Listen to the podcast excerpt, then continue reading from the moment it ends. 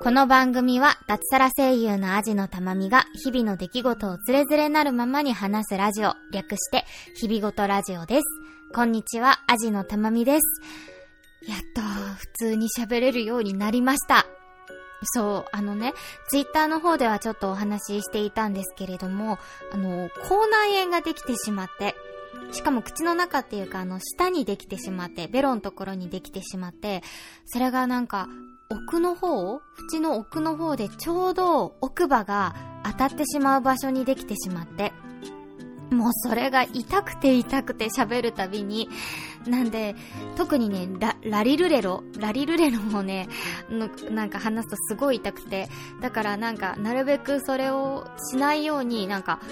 こんな感じで喋ってかんのね、しばらく。そうするとあんまり痛くなかったから。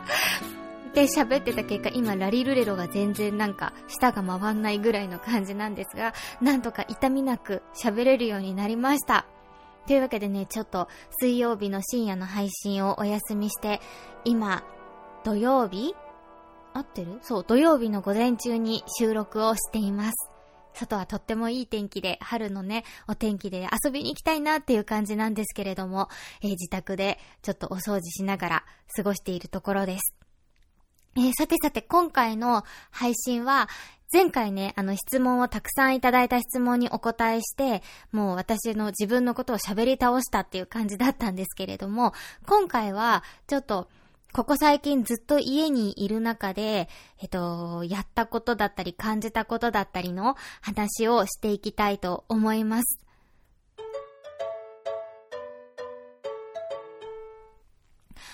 そう、あの、口内炎ができたっていうね、話もさっきしたんだけど、それだけじゃなくてちょっと体調も崩してしまっていて、今もうだいぶいいんですけど、先週の土曜日ぐらい、ちょうど一週間前ぐらいからですね、なんか夜になると微熱が出るようになってしまって、そう、なんかもしかしたら、え、これ、え、コロナって思っちゃうぐらい、あれ、私陽性なのかな、やっぱりって思っちゃうぐらいの感じだったんですけど、まあ、もしかしたらね、あの、無症状の陽性、すごく軽く、軽く済んだ陽性だったのかなと思って、ちょっと引き続き、家の外には出ないっていう生活は続けているんですけど、そう、あの、夜になると、7度、2分3分ぐらいで、全然、あの、高い熱ではないんですけど、夜になると熱が上がるっていう風になってて、なんで、夜になってくると急にだるくなってくるっていうのが、しばらく3、4日続いていて、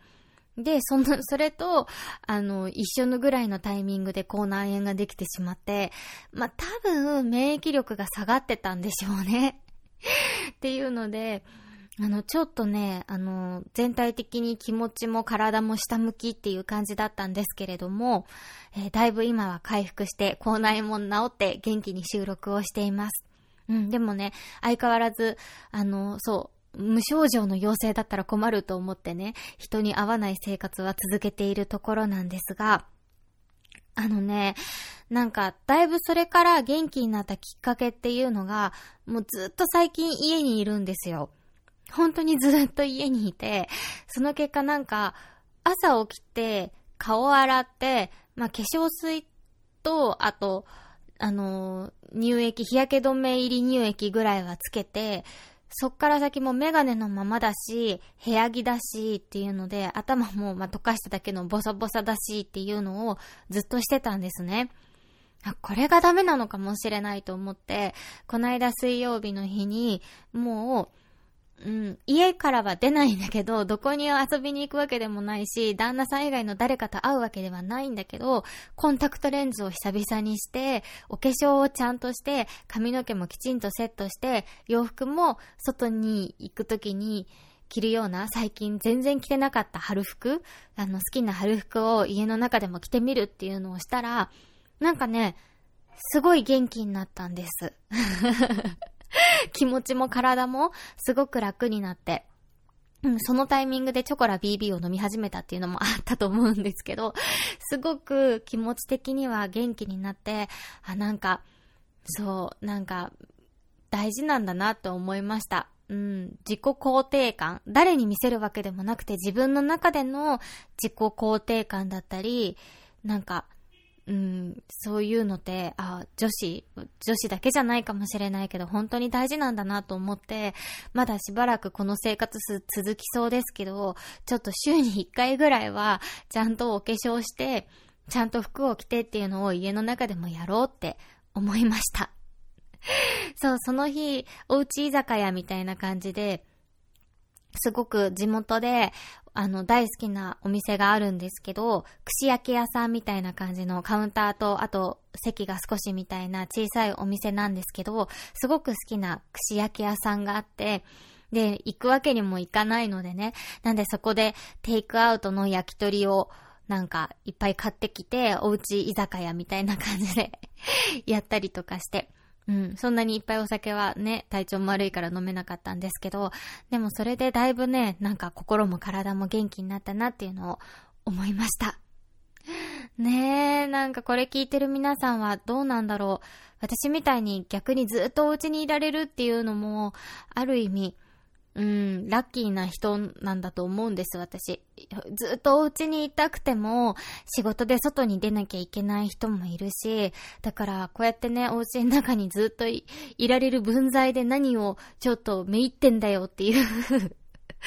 ところなんですけど、もしかしたらね、そうやってお家にいなきゃいけない、ずっといるっていう方もいるかなと思って、そんな方はね、なんか、なんか楽しみをお家の中だけでも見つけられたらなって思います。それで私はかなり元気になりました。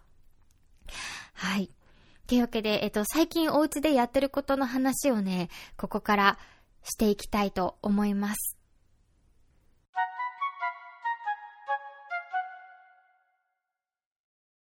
そう、さっきからずっとお家にいるって話をしたんですけど、なんでかっていうと、あの、4月にあったはずの仕事が全部延期になったんです そう、結構ね、全部延期になって、スケジュールが真っ白になっちゃったんです、私。うん。で、結構4月に重めというか大切な、私の中で大切に思っている仕事が入っていたので、うん、それが終わるまではやらないやらないと決めていたんですけれども、それがね、すごい延期になったことで、ちょっと心にこう余裕ができてしまいまして。うん、なので、えっと、動物の森を買ったんです。それまでやらないやらないって思ってたんですけど、あ、できると思って無人島移住をしました。えー、集まれ動物の森、略して集森と最近呼ばれているものですね。を、え3月の終わりぐらいから始めました。ねこれがね、今ね、めっちゃ楽しい。うん。毎日すごいいっぱいたくさんの時間できてるってわけじゃないんだけど、これがね、めっちゃ楽しい。あの、最後に動物の森やったのが、何年前だろう？それこそ10年ぐらい前に、え 3DS かなんかで出た飛び出せ、飛び、飛び出す？飛び出せかな？動物の森、飛び森って呼ばれてたやつですね。だったんですけど、そこからの進化がすごい。そう、なんかその絵の進化、絵っていうか映像の進化もすごいし、なんかシステムもすごいいろんな要素が増えてて、すごい自由度も高くなってて、前って外になんかこう家具置いたりとかできなかった気がするんですけど、そういうのができるようになってて、自分の家だけじゃなくて島全体をなんか、うん、自分の好きなように作れるっていうのが本当に今楽しくって、そう、その時間がね、私の中ですごい楽しい時間になってます。で、あの、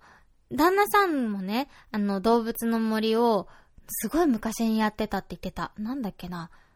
ゲームキューブとかの時にやってたって言ってたかな。っていうので結構好きみたいで、それで一緒にやってるんですけど、なんか、今回は同じ島にこう別の家を建てて、あ、前も飛び、飛び森の時もそうだったかな？違ったかな？そう、同じも、同じ島に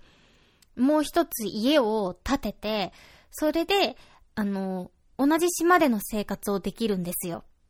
そう。で、同時プレイなんかもできたりして、だから一緒の島を一緒にこう開拓したりとか、なんか、一緒になんか、魚を釣りをしたりとかそういうことができるんですよ、同時に。もうそれもすごく楽しくて、うん。でもただ思ったのは、これ世の中のキッズたち大丈夫かなと思ってこれ私がもし子供で、妹がいるんですけど、私、妹と二人でこれを仲良くプレイできたかっていうと、いや、できなかっただろうなと思って。そう、なんか、うん、例えば、あのー、化石とかが埋まってるんですよ。島の中に。うん。で、それを、なんか、あ、なんか妹の方が多く取ったとか、ここに私が木植えたのに、なんで切り倒したの？とか、そういう喧嘩絶対してただろうなと思って。今は大人だから旦那さんと、あ、いいよいいよ、これ、これあげるよあげる、みたいな感じで、お互い譲り合ってやってるけど、例えばお金のなる木とかあるんですよ。で、そうするとお金のなる木をね、こうゆさゆさ揺らすとお金が3つ落ちてくるんですよ。同じ金額。そう、子供の頃だったらどっちが2つ取るか？むしろ妹がいない間に3つ取っちゃったりとかしたらさ、多分、ここに入ってたお金の木どうしたの？みたいなのとかさ、多分ね、超喧嘩したと思うんだ。多分、妹とやったとしたら、島を半分に切って縄張りみたいにして プレイしないと多分、うん、多分ね、喧嘩になってたと思う。そう。今は本当大人でよかったなと思ってます。あと多分、喧嘩になってない、喧嘩になってないというか、平和に二人で一緒にプレイできてるのは、旦那さんは、こう、魚釣りをしたりとか、こう、虫を取ったりとか、そういうのをこう、が好きなんですよ。珍しい魚を取ったりとか、そういうのが。でも私全然そういうの好きじゃなくって。で、私はどっちかっていうと、家具を作って、家とか島とかをこう素敵にする方が好きなんですよ。で、逆に旦那さんはそこにはあんまり興味がないので、なんでそこで、こう、うまくこう、切り分けができてるからすごい平和にもできてるのかなと思って。で、あと、旦那さんはゲーム内ではお金あんま使わないんですよ。私生活だとバンバン使っちゃうんですけど、あんまりお金を使わないので、結構お金くれたりとかして使わないからいいよって言って。私は逆にゲーム内、普段は私生活だとあんま使わないんですけど、あのゲームの中だとバンバン使うんですよ。可愛いなって思う家具とか、ちょっとでも可愛いなって思うと、そこで買えなくて、もう次いつ買えるかわかんないって思うと、もう毎日とりあえず買っちゃうんですよ。だから、本当にいつも金欠で。だからね、ほんとね、旦那さんがお金くれて、そのお金で 家具とかいろいろ買ってるぐらいのね、感じなんですけど、そういうのがあるから、なんか、なんとかうまく二人一緒に楽しくできてるのかなと思ってます。ね、そう、ツイキャスでもね、実はゲーム配信してたりしてるんですけど、ちょっとね、最近あんまりできてなくて、その口内炎が痛かったから またやろうと思いますので、ぜひ遊びに来てください。えー、っとですね。あ、そう。で、そのツイキャスは、あの、アジのたまみの個人ツイッターの方のアカウントでやってるので、よかったらそちらも見に来ていただけたら嬉しいです。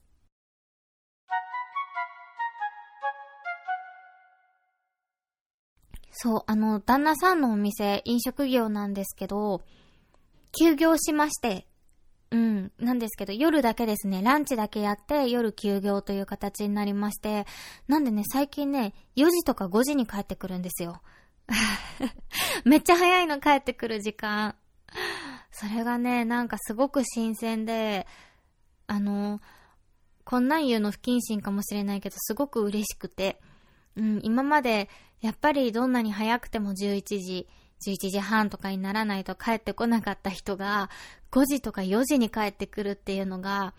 今めっちゃ嬉しくて、なんか久しぶり、久しぶりっていうか本当結婚して初めてぐらいに、毎日一緒に夜ご飯を人間らしい時間に食べています。そう、だから今まで一緒に夜ご飯食べるっていうと12時ぐらいに一緒に食べてたんだけど、最近7時とか8時とか、そういう人間らしい時間に夜ご飯食べてて、で、一個前の放送で、なんか好きな家事嫌いな家事は何ですかっていうので、あの、お皿洗いを夜ご飯食べた後できないって言ってたんですけど、今できてるんですよ。そう、だからやっぱ12時に食べ終わって、もう、なんか、体としては一日起きてて限界な時だからできなかったんだと思って。そう、私ね、ちゃんとこの時間、人間らしい時間に夜ご飯食べた時は、お皿洗えるんだと思って今すごい感動してるし、そう、長くは続かないであろう、この人間らしい生活を今、精一杯楽しもうと思ってます。ほんとね、だから夜ご飯の時間がね、毎日楽しみなんです。毎日食べたもの写真撮っちゃり、撮っちゃったりなんかしてね、うん、過ごしてます。昨日は、えー、昨日何食べたっけ？昨日は、あ、そうだ、魚焼いて炊き込みご飯作って、なんか、えー、しらすのおろし、おろし、し、ん？大根おろしにしらすかけたりとかして超和食みたいな感じで食べましたね。そう、今日はね、餃子パーティーをしようと思ってるんです。やばいよね。昨日食べたものがパッと出ないのっておばあちゃんの始まりだよね。そんな感じで毎日夜ご飯の時間が楽しくて、だから食後の時間が今すっごい長くて、だからちょっとダラダラしても、あ、まだ9時だ。9時半、10時だ。みたいな感じで。だからそっからまたなんかちょっと活動できる今まではほんとご飯食べ終わるともう力尽きちゃってて、もう本当にソファーでグデーンってなってたんだけど、それがね、なくなって、今食後にプリン作ったりとか、昨日も。あと、ボードゲームやったりとか、そう、子供の頃にね、ずっとやってたドラえもんのボードゲームを新居にも持ってきてたんですけど、それをね、うん十年ぶりにやったりとかして、すごく楽しく過ごしてます。ね、これは本当に期間限定だろうなと思って、うん、なんか初めての経験で、うん、ね、うん、本当コロナの中での、うん、一番嬉しかったことですかね。そんなわけでね、本当に日々、うん、なんとか楽しみを見つけようと思いながら、ゆるーく過ごしております。皆様は元気に過ごしてるかな？うん、なんか、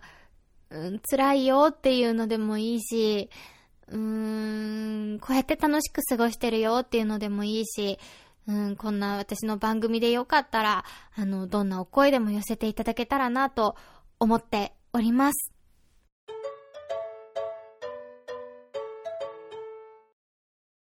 ここでお便りをご紹介したいと思います。あのね、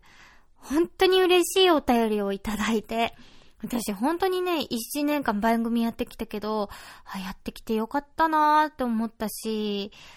うーん、なんかね、本当に嬉しいお便りをいただいたので、ご紹介したいと思います。えー、京子さんからいただきました。ありがとうございます。こんにちは、京子です。一番初めにメッセージを紹介していただき、ありがとうございます。そう、あの、前回のね、あの、質問会の時に、あの、コロナの対策はしてますか？っていうことでお便りをいただいて、それを一番最初にご紹介したんですけれども、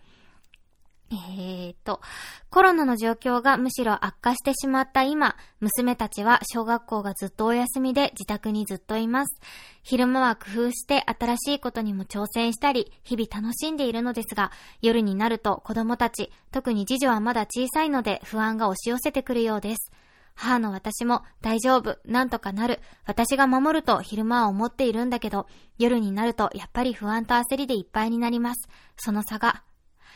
仕事も行けたり行けなかったりで不安定。でも母たちはもちろんみんな頑張ってる。たまみさんの言葉はとにかく落ち着かせてくれ、コロナのお話は特に刺さりました。たまみさんが思ってる以上にたまみさんの影響力は強いです。どうかそのメッセージを発信し続けてください。政治家の方々が言ったんじゃダメなの。どうかよろしくお願いします。という、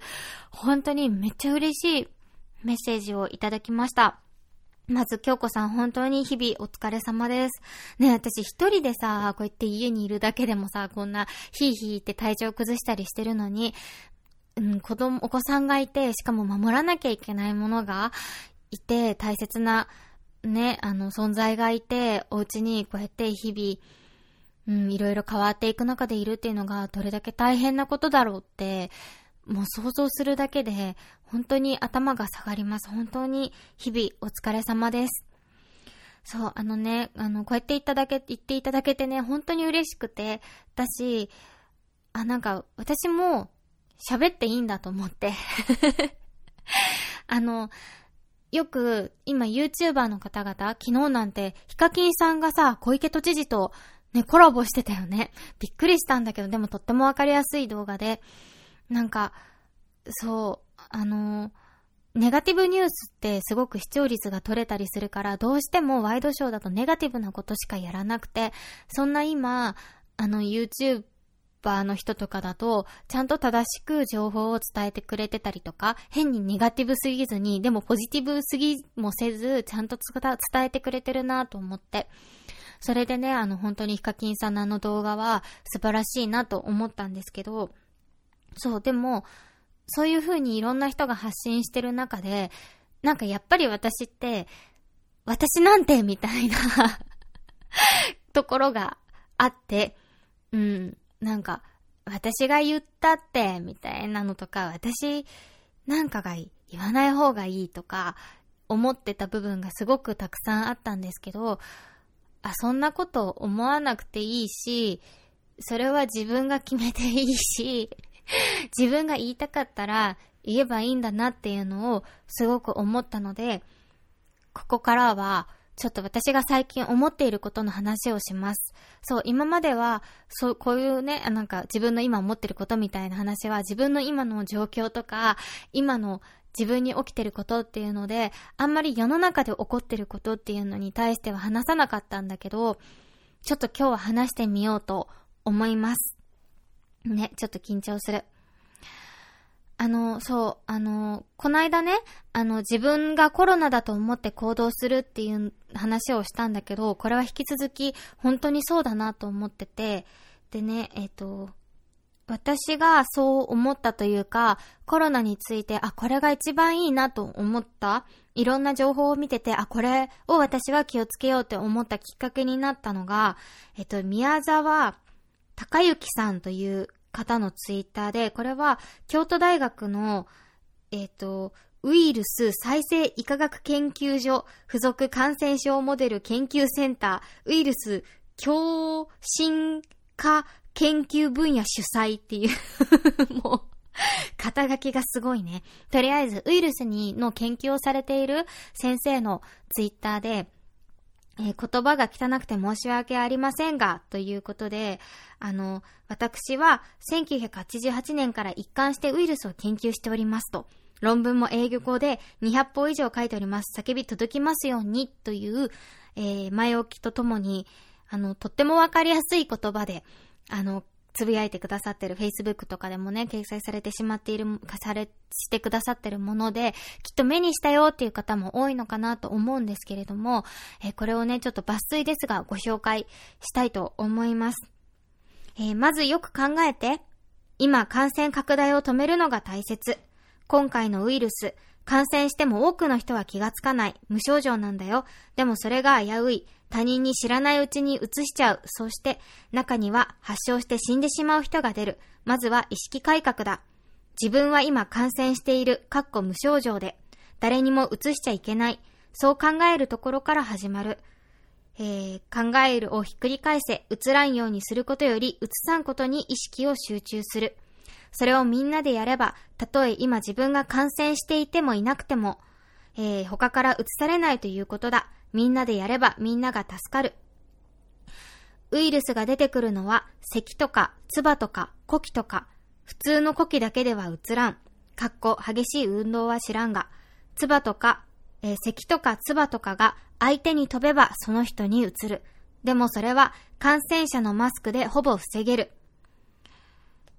なるべく鼻で息を吸え、口呼吸で思いっきりウイルスを肺の奥に吸い込むとかはやめとけ。次に、どこかについたウイルスからの感染。実はこっちが重要。大抵は手から移る。外出中は手で目を触らない。鼻を手で触るな。ましてや、鼻くそはほじらない。かっこ、隠れてやってもダメ。唇触るのもダメ。口に入れるのは論外。意外と難しいが気にしていれば大丈夫。気になったら、かっこ、どうしても鼻くそほじりたくなったら、手を先に洗えば済むことだ。洗って思う存分ほじるがよい。人前で鼻が気になったら、えー、上腕、腕ですね。で、なんとかしろ。外出して手が洗えないならアルコールスプレー、それがないならウェットティッシュ、それもないなら濡れハンカチだ。物理的にハンカチにウイルスをちゃんと押し付けろ。ウイルスが100分の1になればまず感染しない。人が集まっているところ怖いかもしれないけど、よほどやかましいところに行かなければ大丈夫だ。人と集まって話をするときはマスクしろ。他人と食事するときは黙れ。食事に集中しろ。味わえ。友達との会話は食事後でマスクして話せ。それで十分だ。家に帰ったら速攻手を洗え。アルコールあるなら玄関ですぐに吹きかけろ。ドアノブも拭いとけ。酒やめとけ。そもそも体に悪い。酒を飲んだら会話するだろう大声になるだろうそれが危険なこととわからん奴はとっとと感染しちまえ。えー、風呂はなるべく早く入れ。帰宅後すぐがベストだ。たったこれだけ。これだけで感染爆発は防げる。っていうね。ちょっと長くなりましたが、本当はね、もうちょっと長いんです。うん、ぜひ、あの、ツイッターでリツイートしますので、ぜひ全文読んでいただけたらなと思いますが、そう、あの、自分が、まず、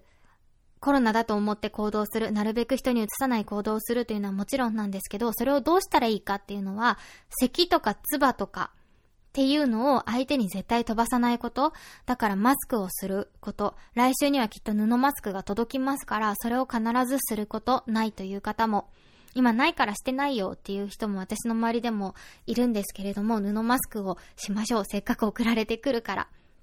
ね、自分がかからないためにも、外出中は手を触らない。そう。だから、あの、人が集まってるところにどうしても行かなきゃいけない方いるじゃないですか。お仕事とか、ね、休めない人もいると思うんですけれども、その時も、えっと、今言ったように、こう、手で顔を触らないだとか、あの、食事をするときは黙ってするとか、そういうことをするだけで全然あの感染は防げるっていうことなので、どうしても行かなきゃいけないっていう人は、ぜひこれを気をつけていただけたらなと思います。うん。で、なるべく、もちろん家にいられる人は家にいましょう。はい。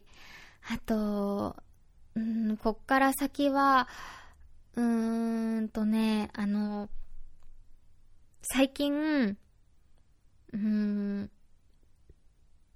すごく、ネガティブな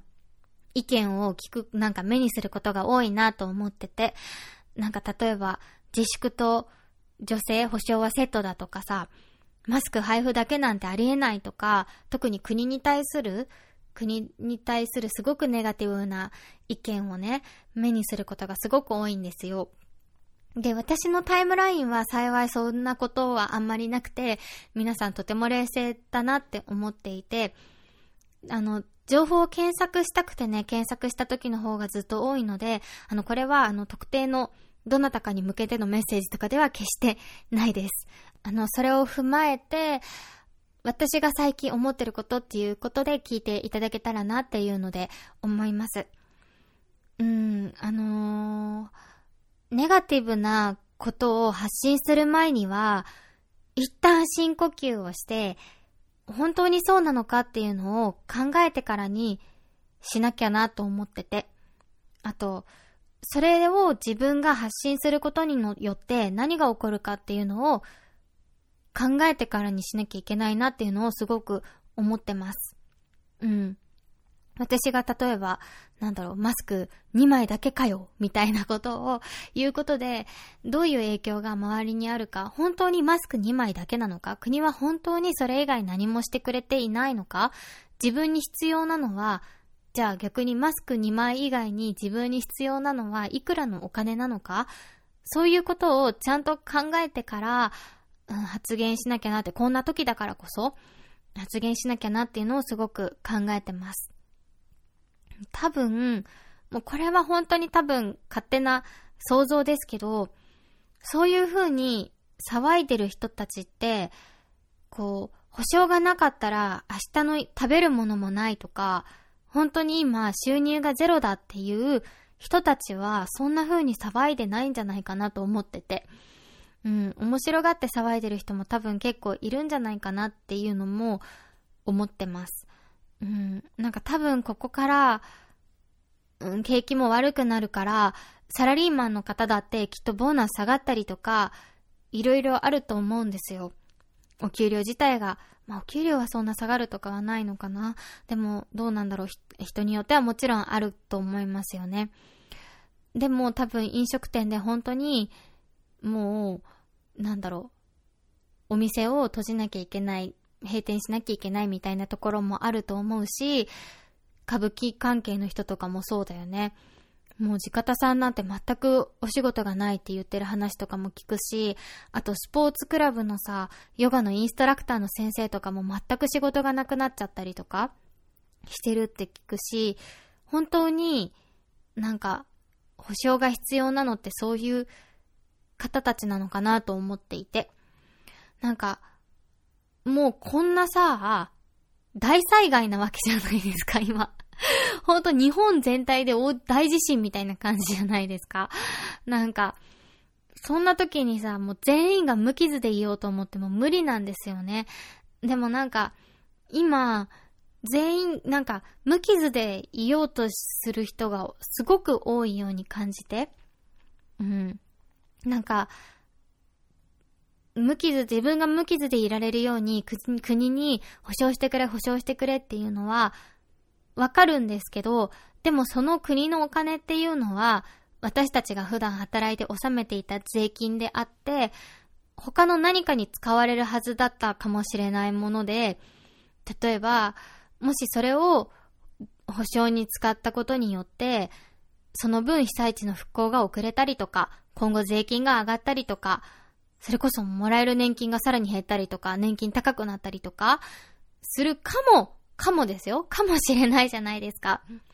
なんで、私はなんかここで助成金もらうのが結局自分の首絞めてる気がして、なんか正直怖くって。うん。だから、じゃあいくら欲しいのか？いくらだったら満足するのか？例えば、ドイツが60万円助成金が出たからみんな安心して家にいますって言うけど、じゃあ60万円欲しいとは思ってないんですよ、私。別に。うん。なんか、そう、なんか、そのもらった60万円がどこから来たのか って考えると怖くて。うん、もちろん今苦しいですよ。仕事ないです。うん。もともとやってた、在宅でやってた、あの、テープ起こしの仕事とかは、あの、変わらずあるので、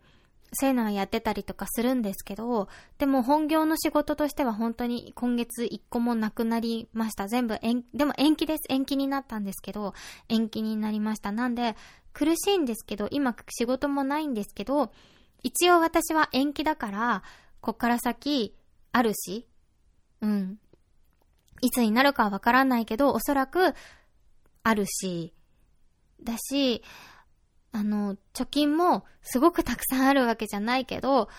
あの、ここい、この先1ヶ月生きていける、1、2ヶ月生きていける分はあるし、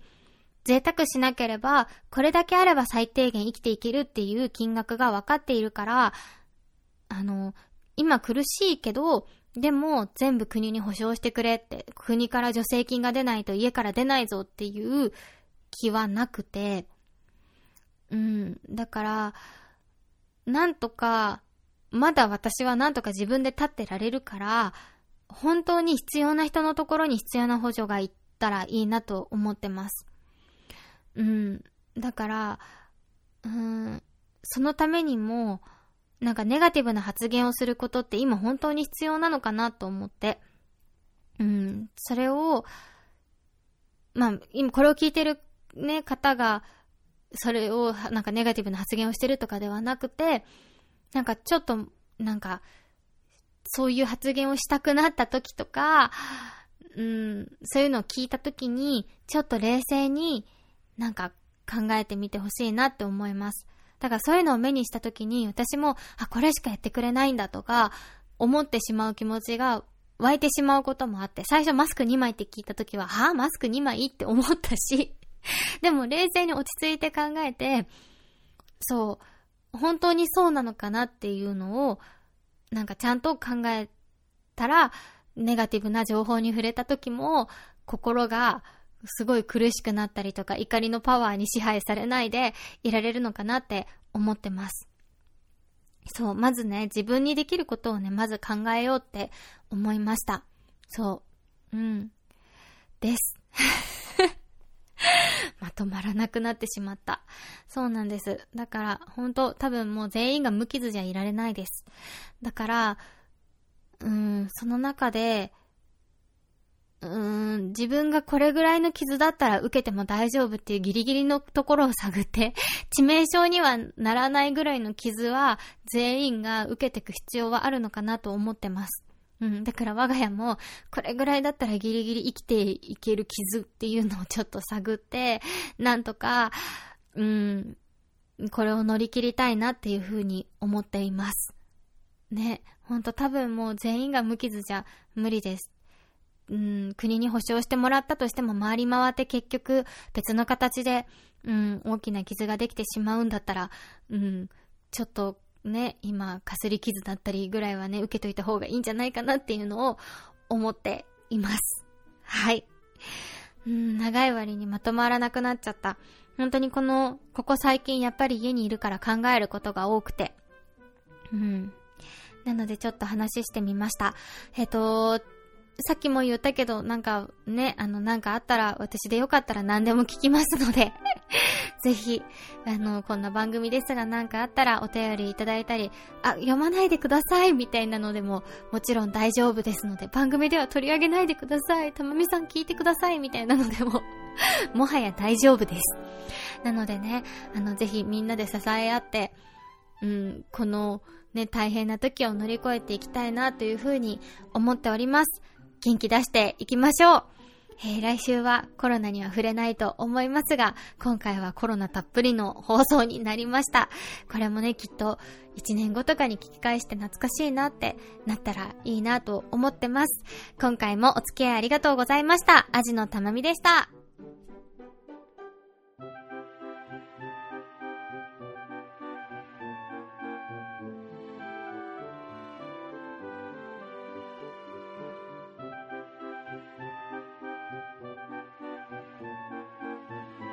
日々ごとラジオでは感想お便りを募集しています。